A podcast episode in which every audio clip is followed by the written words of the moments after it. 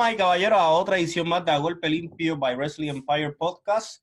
Eh, otra edición más aquí. Estamos semanalmente llevándole los mejores podcasts de Puerto Rico y esta vez nos vamos internacional y queremos dar la bienvenida a Roberto Figueroa desde México. Saludos. Papi, ¿cómo estás? Dímelo todo, papá. ¿Qué novedades hay por allá por la isla? Yo estoy acá en la Florida, yo estoy en Estados Unidos. Estamos todos Ah, regados. Yo soy el que estoy acá en Puerto Rico. Estamos regados. Oye, Sí, pero sí. pues es que todos los boricuas eh, o terminan en la isla, o terminan en Miami, o terminan en, en Orlando, en, en alguna parte de Florida. Yo estoy acá, estoy acá estudiando en, en Full Sail, donde graban NXT.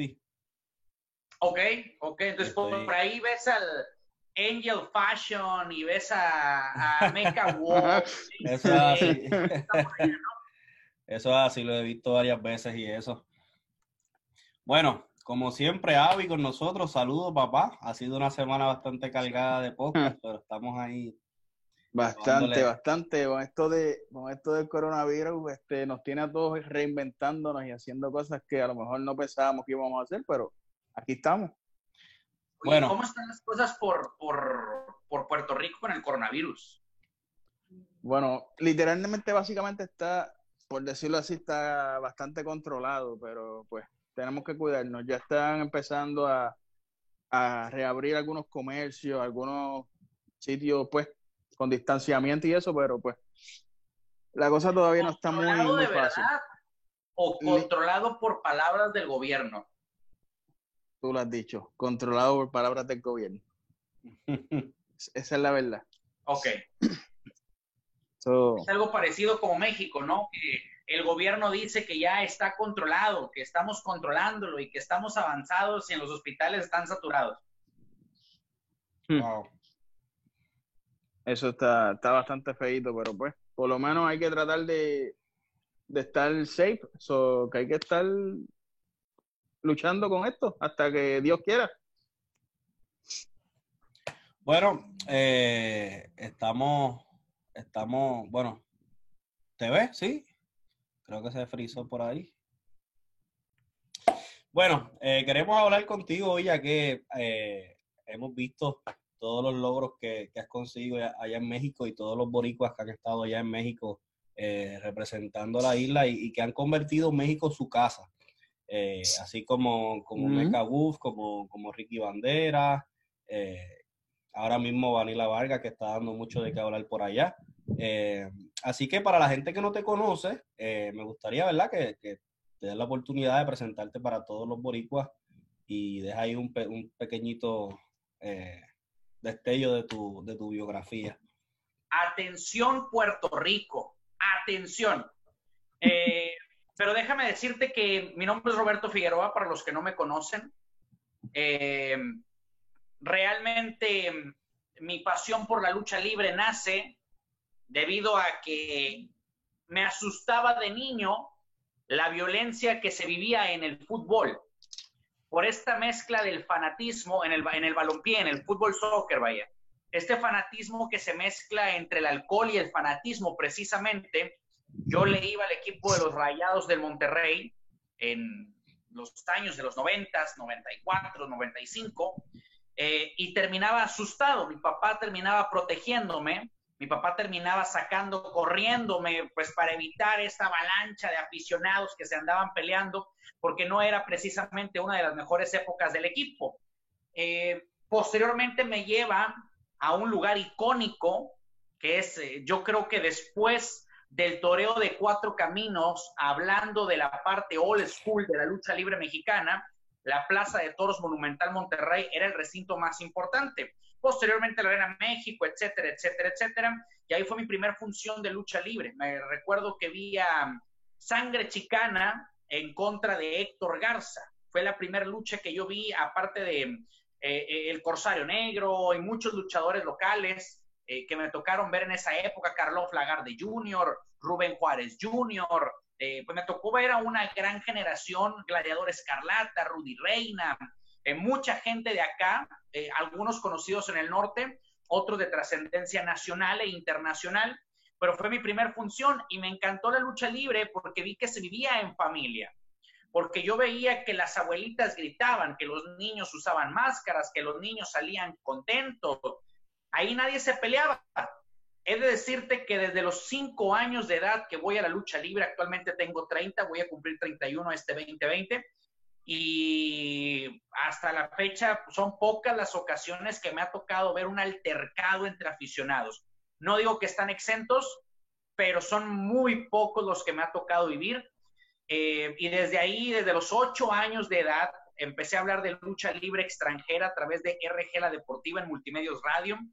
Eh, somos creadores de una de las tres primeras páginas web de lucha libre mexicana. Eh, Lucha Libre México de Miguel Fonseca fue la primera. Ñandú Ready, DJ Espectro fue la segunda. Lo mejor de la lucha.com de un servidor fue la tercera página en internet de lucha libre mexicana. Hemos escrito para Superluchas, para Luchas 2000, Superluchas en internet, en las revistas. Eh, estoy en televisión, narro Lucha Libre AAA para multimedios, narro Nación Lucha Libre, que pronto regresa. Este, he hecho coberturas eh, por todos los WrestleMania, eventos de WWE, de Ring of Honor, Impact. Este, he ido a más de 20 eventos del UFC, eventos de box eh, en Las Vegas, en París, en Inglaterra, en Brasil, etcétera, etcétera, etcétera. Eh, y prácticamente eso es lo que hago. me siento muy contento de estar en este medio, poder platicar con ustedes porque creo que una de las personas que más aprecio, que más valoro y que más cariño le tengo en esta industria es puertorriqueño y que se merece todos mis respetos y lo considero mi amigo, es Will Urbina. Pues por eso siempre tengo un gran cariño por todos ustedes. Willy, yo he tenido la oportunidad de trabajar con Willy y, quien trabaja con él eh, aprende mucho. Yo tuve la oportunidad de trabajar con él allá narrando algunos eventos y trabajando en vivo. Y es un maestro. Eh, así que saludo, Willy. Háblanos sobre la Esquina Network. Eh, he visto que eh, está, es una de las páginas de YouTube más, más, con contenido más grande, con, con muchos videos, muchos suscriptores.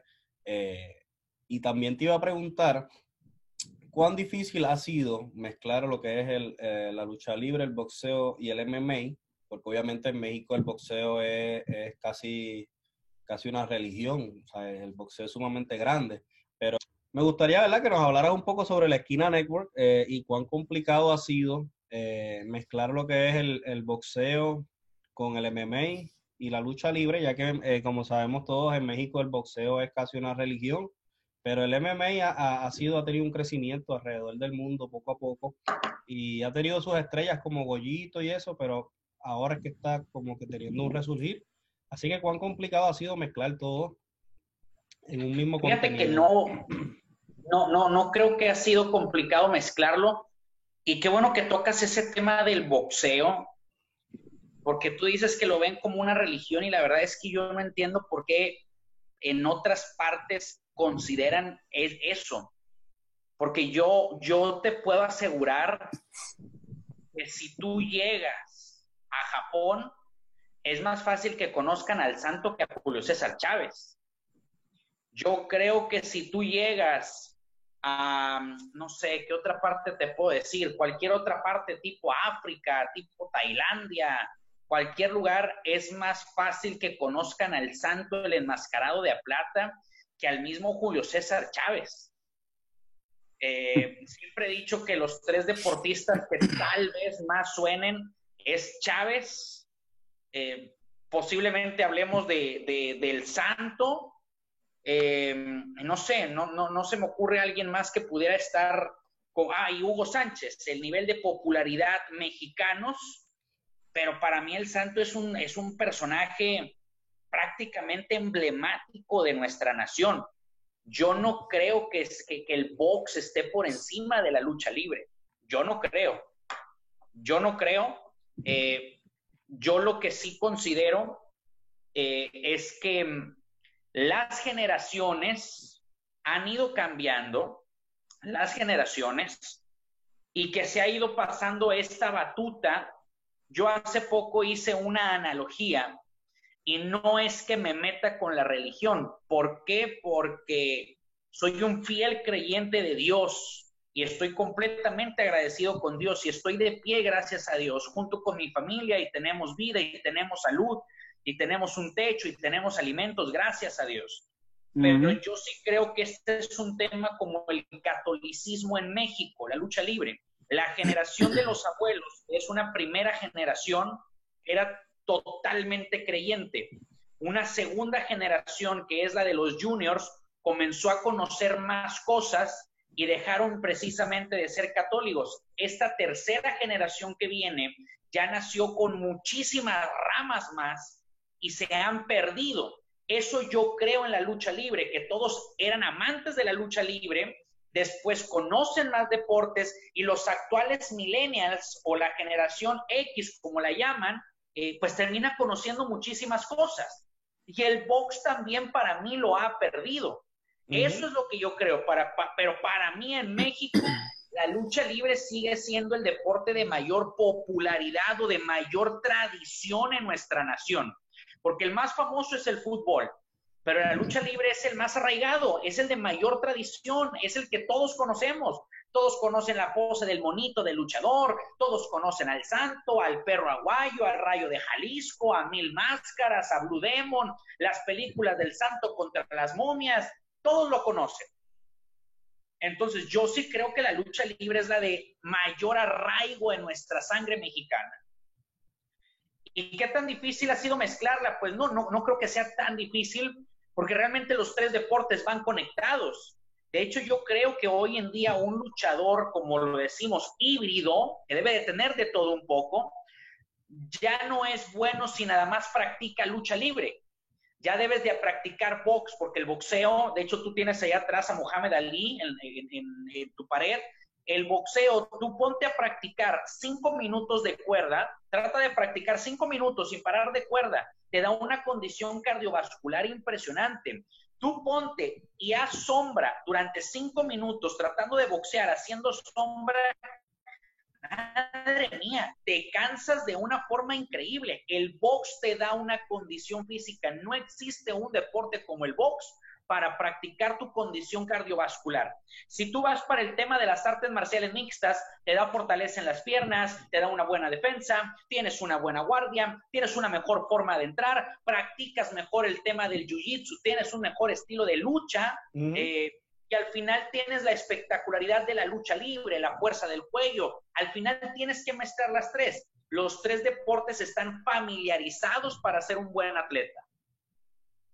Tiene, tiene mucha razón. En Puerto Rico, eh, el, el, MMA todavía no, no, no, ha explotado al nivel que, que, muchos quisiéramos, pero el boxeo siempre ha estado ahí.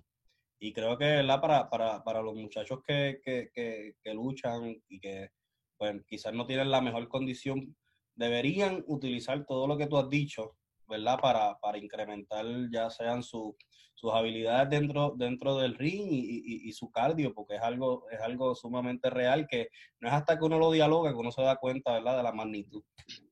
Eh, de hecho, si no me equivoco, eh, ¿de, dónde, de, dónde vive mm, Hércules, Hércules eh, allá en, en Puerto Rico? ¿Qué parte es? ¿Tú sabes, Javi? Hércules. Ay, Germán Figueroa, Germán Figueroa, Hércules, no me acuerdo en qué parte es él, no es San Juan. Es ah, Apolo. ¿Tú te refieres a, Apolo? Es correcto, es correcto. Él no es del sur. Apolo, Ponce, Ponce. Ponce. En Ponce, Combate América Ponce, estaba Ponce, a punto sí. de ir a Ponce, estaba a punto de ir a Ponce. Cierto. Y por el tema del coronavirus se cayó. Eso es así. Cierto. Y mucha gente desconoce el patrón es un, el patrón, el patrón un ejemplo. no, el patrón le encanta ir a Puerto Rico y es tiene una super amistad con Apolo. El patrón, para los que no saben, tuvo, tuvo sus combates hasta en Pride, que Pride ha sido la, la, segunda, a mi, a mi, la segunda compañía de, de artes marciales mixtas más grande después de UFC. Así que. No, bueno, de hecho, en su momento fue más grande que UFC. Sí. En su momento ellos son los que tenían a Lyoto Machida, Anderson Silva, Mirko Krokop, tenían a Bob tenían prácticamente a todos, Shannon Rich, todos pasaron por, por, el Pride. En su momento eran los que tenían el poder de las artes marciales mixtas, pero llegó la mercadotecnia norteamericana eh, y e hizo garras al Pride. Cuéntanos, ¿cómo, ¿cómo, fue, cómo fue esa, transición de, de, tu ser fanático y de enamorarte de la lucha libre a poner un pie dentro de, la industria? Eh, ¿Cómo fue esa transición y, y, cuán, cómo nos describes ese proceso? Eh, fue en el 2001. Fue en el 2001 eh, que nosotros teníamos, ustedes conocen el DirecTV allá, ¿no? Sí tienen DirecTV en Puerto Rico. Bueno, acá lo llamamos TV porque era pirata, nos colgábamos la señal. O sea, nos robábamos la señal, tal cual, o sea, era Pirate TV. Entonces, eh, eh, yo tenía Pirate TV y, veía las peleas del UFC.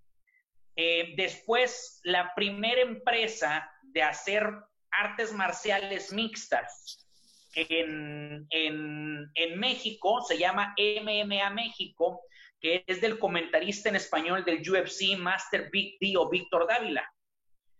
Él fue el primero en todo México que hizo eventos. Él es de Ciudad Juárez y los eventos los hizo aquí en Monterrey. Aquí fue la primer plaza donde hubo artes marciales mixtas. Muchos dicen que fue Laredo, pues, eh, venimos siendo vecinos, ¿ok? Monterrey, Laredo. Eh, pero aquí fue donde yo vi al mismísimo Tito Ortiz. Yo lo entrevisté cuando tenía 11 años. A mí me tocó entrevistar aquí a, Rampa Jackson, me tocó entrevistar aquí a Victor Belfort, me tocó entrevistar eh, a Shannon Rich, a Ken Chanrock, a Frank Chanrock. Prácticamente me tocó ver a todos ellos. Como yo era menor de edad, no podía entrar a los eventos y muchos me decían, ¿y tú por qué estás aquí? De hecho, yo conocí en esos años a Don Fry, pero mis preguntas cuando entrevistaba a Don Fry eran más por su aparición en New Japan, más que por las de, más que por las del MMA. Yo platicaba con Shannon Rich más allá de, del MMA, de lo que hacía en el K1 o de lo que hacía en la lucha libre, que muchos no conocen a, a, Cannon Rich. Este, y fue eso, pues me gustó, me gustó, me, me gustan los madrazos y es así. Cuéntanos sobre. a mí me gustan los deportes para los hombres. O sea, box, lucha y las artes marciales mixtas. No me gusta el fútbol. ¿Cómo fue, cómo fue entonces esa, esa, esa transición a la lucha libre eh, para pasar a trabajar con todas estas, eh, estas empresas muy grandes eh, y conocer gente como, como, como Willy, etcétera, etcétera? Eh, te voy a decir que he pasado por varias transiciones en mi vida. La primera fue que yo trabajaba en, radio, tenía ocho años. Imagínate cuando yo llegaba, porque me tocó que me negaran todas las entrevistas que no tienes ideas. Llegaba un niño de ocho años con una grabadora de cassette de esos grandes y le decías a Mil Máscaras que si me daba una entrevista.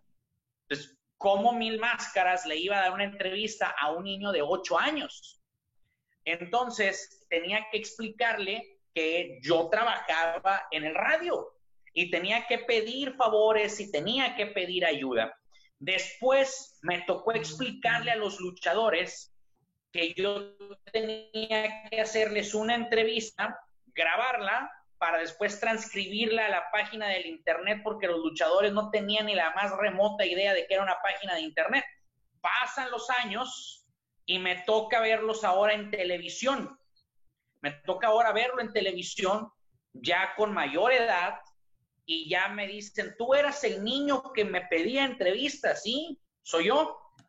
Después viene una época muy complicada de la inseguridad eh, por todo el tema de, muertos y cosas de estas que había en México. Eh, la lucha libre empieza a morir estaban a punto de cerrar Arena Coliseo de Monterrey, que es el icónico recinto para hacer eventos de lucha libre acá. Y un amigo y yo, que es Aldo Farías, tomamos la decisión de hacer eventos de nuestra propia bolsa, aprovechando las buenas conexiones y las buenas relaciones que teníamos de la lucha libre y nos convertimos en promotores. Y ahora el niño que entrevistaba a los luchadores es quien los terminaba contratando para darles trabajo. Wow.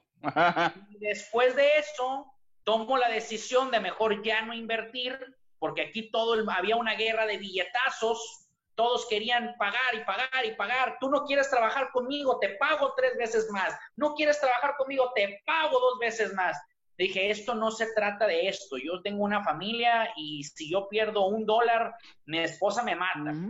Este, así que tomo la decisión de ya no hacerlo más eh, y simplemente me quedo con la amistad de muchos luchadores y hacemos más la parte digital, hacemos más el tema de la promoción, el tema de la mercadotecnia eh, y pues ahora tengo la confianza de poder representar o hacer la carrera publicitaria de muchos luchadores. Entonces, esa ha sido mi transición en la lucha libre. Wow. Estoy viendo aquí en, en, la esquina network que tienes muchos especiales que son tipos documentales con ciertos luchadores como Psicosis, Nietzsche el Millonario, Daga, eh, Super Muñeco, etcétera, etcétera. Cuéntanos cómo, cómo, ¿verdad? ¿Qué te llevó a, plasmarlo todo en tipo documental? ¿Por qué?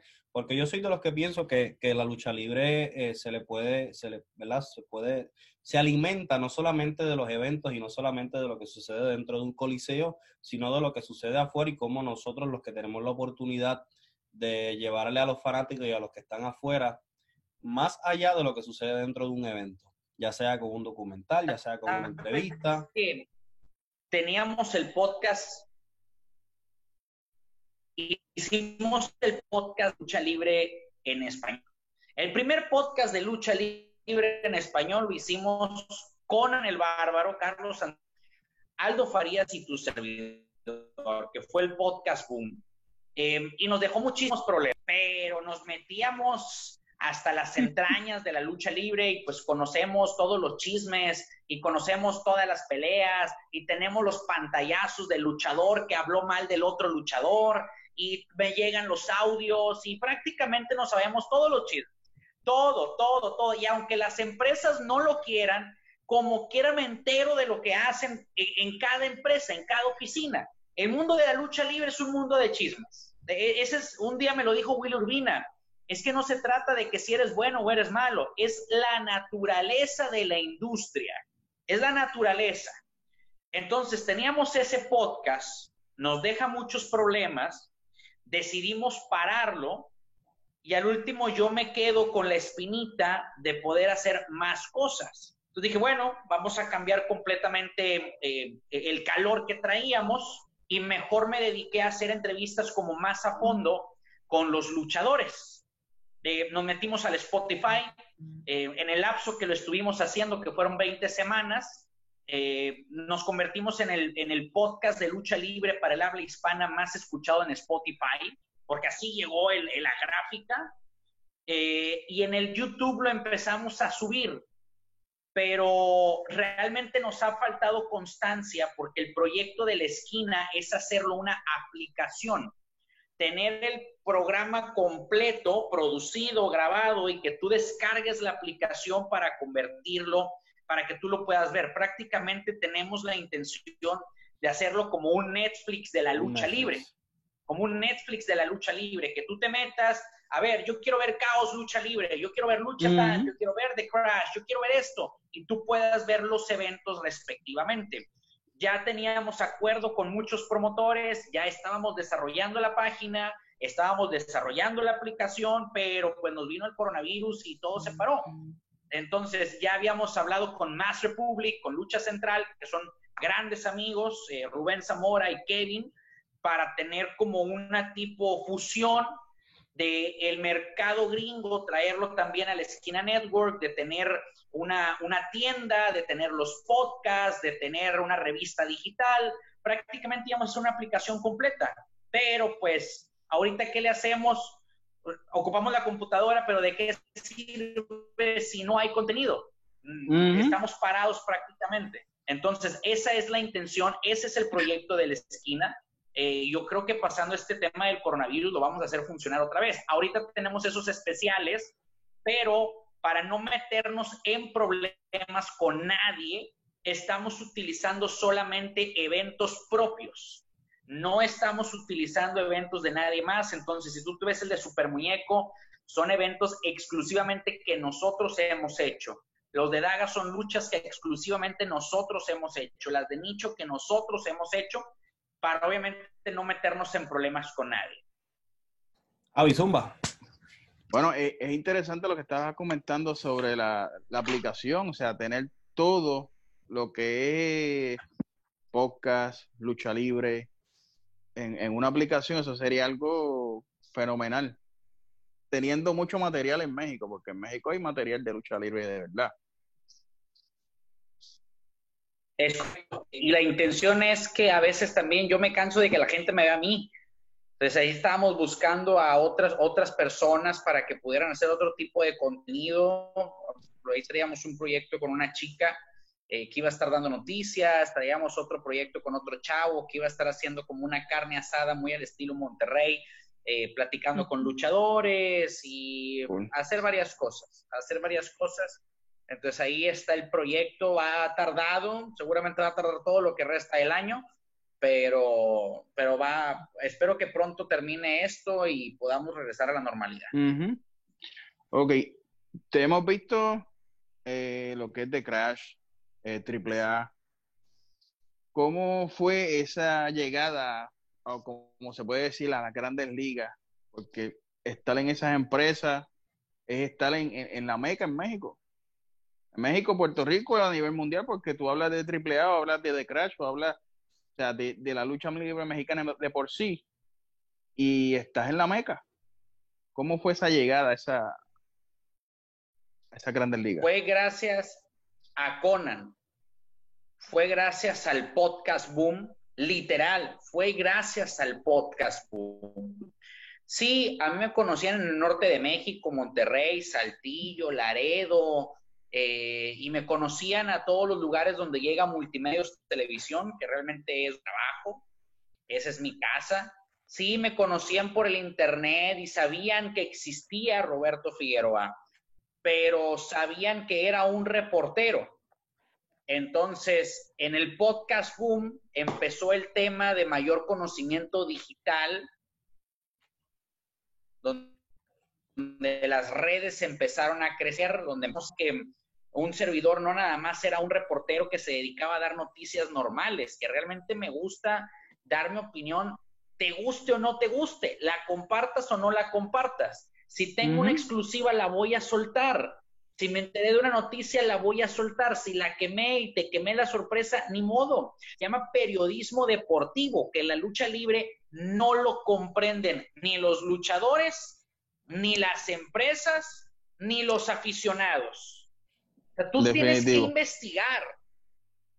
Si yo me enteré de una noticia, ese es mi trabajo, caray. Entonces, no es que te queme la sorpresa. Se llama periodismo.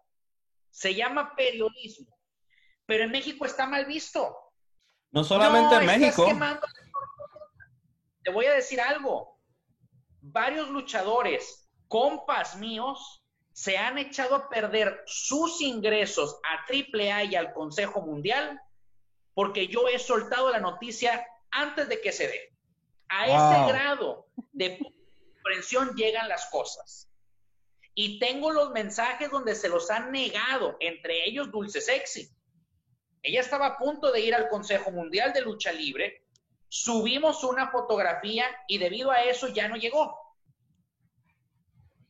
Wow. Entonces, eh, está mal entendido el tema del periodismo en la lucha libre. Pero tú hablas de un análisis a un luchador y el luchador te quiere madrear, el luchador te quiere golpear. Es que entonces imagínate si yo me preocupara por todas las veces que dicen que yo no sé de lucha libre. Si yo me preocupara por todas las veces que me están mentando la madre los aficionados. Pues es que eh, eres una figura pública, debes de aguantar que a mí no me gusta una vez, que no me gustó tu trabajo, y eso no quiere decir que seas malo, a mí no me gustó. Pero no lo comprenden, la lucha libre tiene cabeza chiquita. y estamos haciendo el trabajo para abrirla. Pero fue gracias al podcast boom, como llegamos a The Crash, porque Conan fue el que me invita a The Crash, eh, con el proyecto de televisión, hicimos varios pilotos de televisión, comenzamos a subirnos al ring, que yo siempre lo he dicho, a mí no me digan que yo soy un anunciador, yo soy alguien que te explica y deja prendida a la gente. Tú quieres un anunciador que te diga, llegando desde San Juan, Puerto Rico, para el mundo, ahí agarra a alguien más. si quieres que alguien anuncie así, agarra a alguien más. Yo me voy a subir a decirte por qué ese luchador es bueno y por qué el otro es malo. ¿Por qué uno es técnico? ¿Por qué el otro es rudo? Mi trabajo arriba del ring como en el micrófono es que abuchees al rudo y que ya estés ovacionando al técnico y que la gente esté gritando. Ese es mi trabajo. Entonces, Conan me invita a aprender a la afición, que es distinto a ser un anunciador. Es como lo que hacían en Lucha Underground. Eh, obviamente, con AAA tengo muchos años, muchos años de conocerlo. Yo conocía, eh, literalmente, yo sí conocía al licenciado Antonio Peña. Muchas ocasiones me dio exclusivas. Creo que la última vez que él viene a Monterrey antes de fallecer, yo fui la última entrevista que él dio en Monterrey. Entonces, pues yo me quedo con, con, con, la buena relación con Dorian. Eh, entonces, viene una relación con Grupo Multimedios. Yo en Monterrey le ayudo con toda la mercadotecnia AAA. Es una porque a pesar de que los critico, eh, hablo mal a veces de AAA, en la relación negocio trabajamos perfectamente bien. Entonces, sabemos separar mi trabajo de reportero, su trabajo de empresa y el negocio. Eh, el Consejo Mundial es algo muy parecido. Aquí en Monterrey yo les ayudo con todo el tema de, de las marcas cuando tienen activaciones aquí en la ciudad de Monterrey. Eh, y, y, con Nación Lucha Libre, pues obviamente es una gran amistad que tengo con Alberto, el patrón del río, una amistad que va muchísimo más allá de la lucha libre, al igual que la tengo con Wagner, con Bandido, con Mecha Wolf, que la tengo con Damián 666, Nicho, Super Muñeco, etcétera, Daga, Garza, Penta, este, que van más allá de la lucha libre. Y pues eso ha sido, han sido, yo siempre le he dicho a todos que primero es gracias a Dios, en segundo es gracias a mi familia y en tercero es gracias a no estar peleado con el negocio ni con nadie. Esas han sido las cosas. Tremendo. ¿De casualidad conoces a, a Anthony Piñeiro? Sí, claro, por supuesto. Me, me lo topé en un WrestleCon. Me lo topé en un WrestleCon. Después nos topamos para un tema de superluchas. Este, no me acuerdo si me lo topé en Miami o me lo topé en Nueva Orleans. Eh, o no, nos topamos en Las Vegas, en la Expo Lucha. Nos topamos en Las Vegas, ahí estuvimos eh, platicando y anduvimos haciendo transmisiones juntos. Eh, nos vimos en Las Vegas, en Las Vegas ahí estuvimos juntos. Anthony, Anthony, amigo nuestro, y ha sido maestro de nosotros desde hace muchos años atrás. Y lo tuvimos hace, hace unos episodios atrás y hablamos de un montón de cosas, de, de la diferencia de un fotógrafo, hacer prensa, etcétera, etcétera. Es interesante para que veas lo, lo, pequeño que es el mundo. Te iba a preguntar. Fíjate que ser fotógrafo de lucha libre es algo increíble. Es algo increíble. A mí me da mucha risa todos los que ahora se andan peleando porque les quitan los nombres de las fotos. Yo, lo, yo cuando escribía para Super Luchas, Luchas 2000, yo tomaba fotos. Durante mucho tiempo fui fotógrafo. Te puedo decir que yo sí he tomado fotos en el ring, en un house show de WWE, He tomado fotos en el ring de Impact en Estados Unidos, no en México. He tomado fotos en el ring de Ring of Honor en la generación grande y yo no andaba haciendo tanto escándalo porque le quitaran los logotipos a mis fotos. Es algo que está en Internet y en la Internet es del mundo. cuál, fue la diferencia que notaste eh, en la prensa estadounidense cuando, cuando viajaste a Estados Unidos versus la prensa mexicana? Que la prensa mexicana ya no se sorprende por nada, ya están amargados, que ya todo está mal, que ya todo está listo, que ya, ya se perdió esa parte de las sorpresas, que ya no lo disfrutan. No, eso está mal, y no, eso está mal, y no, esto está mal, y todo está mal. Y ellos lo saben todo. Y la prensa gringa lo disfruta más. Lo disfruta más. Saliéndonos un poco de, de, la lucha libre, yo amo el UFC, amo el boxeo. Y por eso mismo estoy estudiando Sports Marketing acá en Full Sail, porque además de, de, de estar ahora mismo eh, un internado con NXT y trabajando con ellos eh, gracias a la universidad, me encanta lo que es el deporte. ¿Cuál, ¿Has tenido la oportunidad de, hacerles entrevistas a todos esos eh, peleadores del UFC? Supongo que has tenido la oportunidad de conocer a Dana, a, Dana White y todo eso. ¿Cómo, cómo, cómo, cómo tú ves la diferencia entre de adentro de tú ser prensa de la lucha libre a ser prensa del MMA? ¿Hay alguna diferencia? ¿Es lo mismo? ¿El ambiente, la vibra es diferente? Totalmente distinta, totalmente. Ok, la lucha libre tiene sus piques, ¿ok? Y, y tienes que meterle show, tienes que meterle calor. Tú tienes que buscar que el luchador dé una declaración para motivar la rivalidad. O sea, es que este luchador es bien malo porque ya perdió la máscara una vez y entonces su máscara ya no vale. Eh, eso es algo que vende y que va a prender a la afición y va a acaparar la atención. Mientras que en el MMA realmente es, es más cómo fue tu campamento, cómo entrenaste, qué cambiaste, cómo fue tu corte de peso, este, cómo estudiaste a tu rival, cuál es la forma de atacar, porque literal es muy distinto, es bastante diferente. Hasta que llegó, yo creo que el que realmente vino a cambiar esta forma de hacer las, las, cosas fue Brock Lesnar. Eh, era el único hombre irrespetuoso que había en el UFC, le pintaba el dedo a Head Herring, este, cuando peleó con, Marco, con, con Couture, este, cuando lo hizo prácticamente con todos, hasta que termina perdiendo con Caín Velázquez. A mí me tocó estar presente el día que pierde con Caín Velázquez. Eh, y luego viene Caín a marcar una, una época grande. Luego llega Ronda Rousey haciendo lo mismo, que se subía, que no saludaba a nadie. Creo que esta generación de, de, de, Ronda, de McGregor, de John Jones, de Daniel Cormier, eh, la generación de Caín Velázquez, de Lesnar, eh, incluso Anderson Silva en algún momento porque bailaba y The Spider se movía. Las declaraciones que hacía contra, contra Chris Whiteman, este, José Aldo en su forma de trabajar, Renan Bará, Uraya Faber, eh, realmente fue una generación que hizo también del MMA un espectáculo porque el MMA al último también se terminó convirtiendo en un espectáculo y más el día que viene Daniel Cormier y John Jones y están en el lobby del MGM y se agarran a golpes y tiran el escenario y cómo calientan y luego viene la pelea de Nate Díaz en contra de McGregor que se avientan el bote de agua y tumban el escenario este, y hacen de todo. Es espectáculo de las artes marciales mixtas. Ahí es ya cuando vienen las declaraciones tipo lucha libre.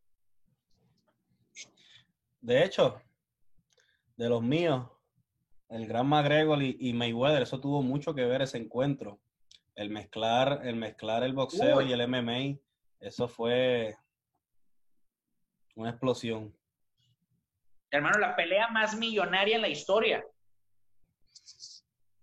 Así que para la gente que, que muchas veces piensa y opina que la lucha libre, el boxeo y el MMA están separados, es una línea ficticia que es bien finita, porque se ha convertido, como tú muy bien mencionaste, en que el UFC se, ha vuelto hasta cierto, hasta cierto modo eh, de una forma publicitaria estilo lucha libre y le ha traído mucho éxito.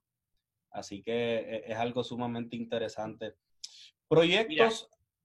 sí. Es que aquellos que dicen que las artes marciales mixtas no se mezclan con la lucha libre es porque seguramente no saben del deporte. Porque entonces, dime qué hacía Antonio Inoki. Entonces, dime qué hacía Saturo Sayama. Eh, entonces, eh, eran hombres que practicaban las artes marciales mixtas. Incluso ahí está la pelea de, de, de Mohamed Ali que en algún momento estuvo también en contra de un jugador. Eso es así. Proyectos eh, nuevos eh, además de, lo que nos contaste ahorita sobre, sobre el canal y todo eso, ¿qué puede esperar la gente? Claro que los deportes se mezclan. ¿Cómo, perdóname? Proyectos, proyectos nuevos que la gente puede esperar luego, ¿verdad? Aparte de lo que nos comentaste hace unos minutos atrás, proyectos nuevos que la gente puede esperar, eh, tanto de tu persona como, como de todo lo que has estado trabajando. Eh, ok, eh, el proyecto que tenemos ahorita es el proyecto de Lucha Time. El proyecto de Lucha Time es el proyecto que tenemos. Eh, nosotros empezamos con el nombre de llaves y candados. estuvimos durante del 2012 al 2015, 16 del 2012 al 2016 con el nombre de Llaves y Candados, pero al final ese nombre le pertenece a Grupo Multimedios. Estábamos fortaleciendo un nombre que no era nuestro. Así que decidimos también dejar Arena Coliseo de Monterrey, que aunque se escuche mal, literalmente ya habíamos llenado cuantas veces quisiéramos Arena Coliseo de Monterrey. Ya habíamos llenado y llenado y llenado Arena Coliseo de Monterrey y ahora ocupábamos un reto más grande. Nos mudamos a un lugar de primer mundo que se llama Gimnasio Nuevo León Independiente, que incluso tiene una capacidad de 8 mil personas, 3 mil más de la Arena Coliseo de Monterrey, y le pusimos a la empresa Revolucha, porque estábamos revolucionando la forma de hacer lucha libre en Monterrey, con elementos como Sammy Guevara, con luchadores como Flip Gordon, luchadores como Shane Strickland, traíamos a luchadores como ACH, traíamos Lacey Lane, Tessa Blanchard, prácticamente éramos una, una forma muy similar de trabajar como de Crash, de la mano de Conan. Eh, pero cuando intentamos llegar a Estados Unidos, resulta que el nombre Revolucha estaba registrado en San Francisco y no lo podíamos utilizar. Así que en el 2019, 2018, eh, en el 2018, eh, tuvimos que mover el nombre a Lucha Time para poderlo utilizar en México y poderlo utilizar en Estados Unidos. Entonces, ahora nuestro nombre es Lucha Time. Esa es la razón del por qué tanto cambio. Pero, otra vez, regresamos a la parte donde vivimos una época en la lucha libre donde todos se pelean con todos. Si te das cuenta, ya no hay tantos que se dediquen a forjar personajes y todos están preocupados por llenar lugares de 8 mil personas, lugares de 7 mil personas, lugares de 5 mil personas en enero de este año, lo que nosotros hicimos fue agarrar una bodega, taparla toda de negro como si fuera un estudio y hacer algo para 300 personas. Porque la prioridad era la transmisión por internet y era llevar este producto a Estados Unidos. ¿Ok? Entonces, este 2020, eso es lo que hemos hecho hemos agarrado solamente a talentos locales. No hemos trabajado con absolutamente nadie de fuera. Nuestra intención es dejar de trabajar con gente de fuera y solamente explotar y hacer luchadores propios, con personajes propios, con nombres propios, con indumentaria propia, con música propia, y estos luchadores llevarlos al extranjero estamos haciendo, creo que solamente por abajo de AAA, somos los únicos que tenemos una narración en inglés y tenemos una narración en español. Absolutamente nadie más en México hace lo que Lucha Time, que es narrar en inglés y narrar en español. Eh, somos los únicos que literalmente estamos haciendo eventos donde la afición entra gratis. La, entrada es gratis, la entrada es gratis.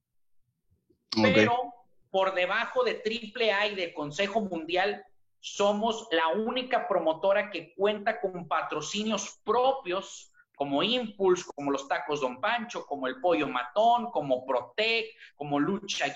Tenemos incluso algunos intercambios con hoteles internacionales como La Quinta. Pues somos los únicos, eh, tú busca cualquier otra parte, estamos de patrocinio con Comex, tenemos el patrocinio de Cemex, tenemos el patrocinio de marcas muy grandes que están apoyando el proyecto, porque sí, en la arena te van a ver cuatro mil, cinco mil personas, pero en internet te ven hasta 20 mil, 30 mil personas.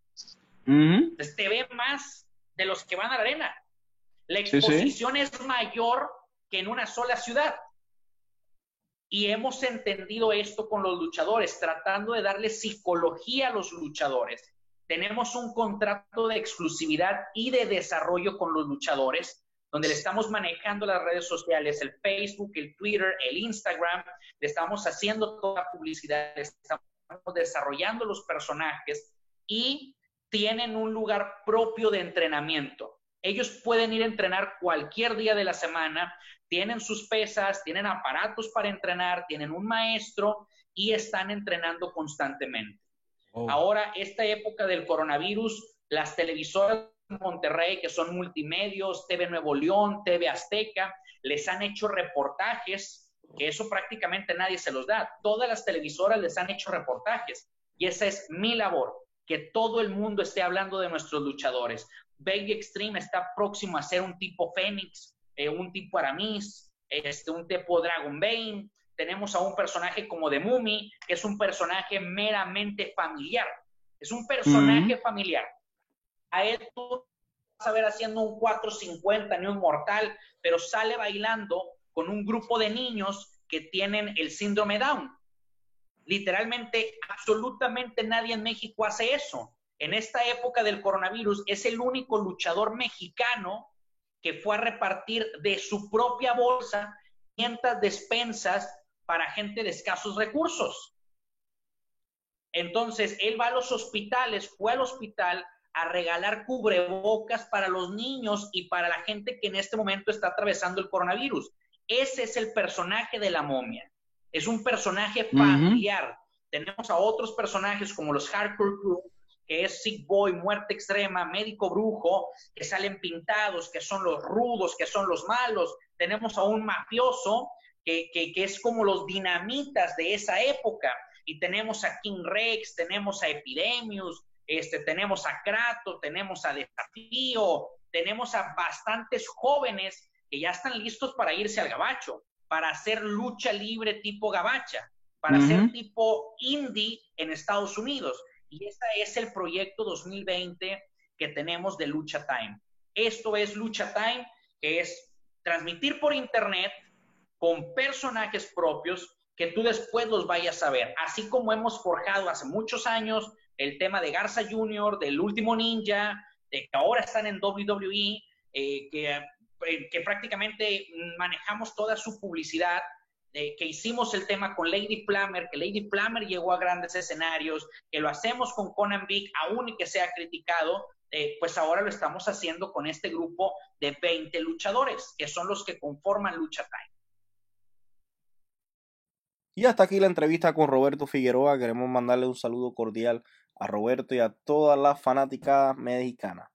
Recuerden que nos pueden conseguir en Facebook, Spotify, Apple Podcasts, YouTube e Instagram y Anchor como Wrestling Empire o A Golpe Limpio.